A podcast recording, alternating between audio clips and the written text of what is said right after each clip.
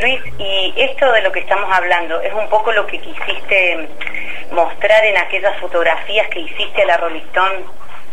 Que te mostraste gordo. no, bueno, eso era una... Que dijiste eh, que era todo lo que no querías ser realmente, o todo lo que no era. Me personifiqué en alguien que se excedió en todos los términos.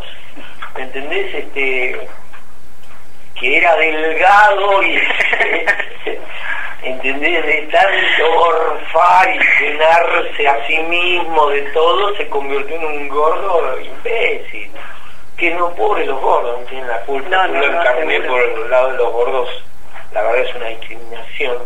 Pero te dimos en una oficina con gordo pero aparte yo lo hice además por una razón fundamental que la Rolling Stone quería inaugurar el libro, el, primer número con una foto de, mi mi novia y yo desnudos en una cama como si fuéramos John Lennon y Yoko.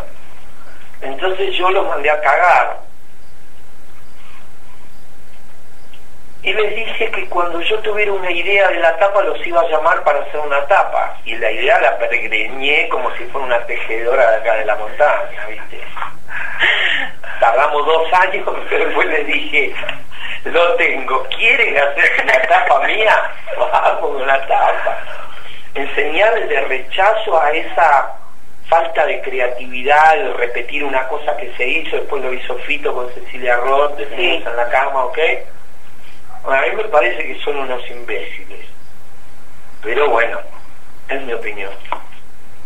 Por eso les hice eso y la nota está toda hecha en contra mío para vengarse de que como ellos aceptaron después no había retorno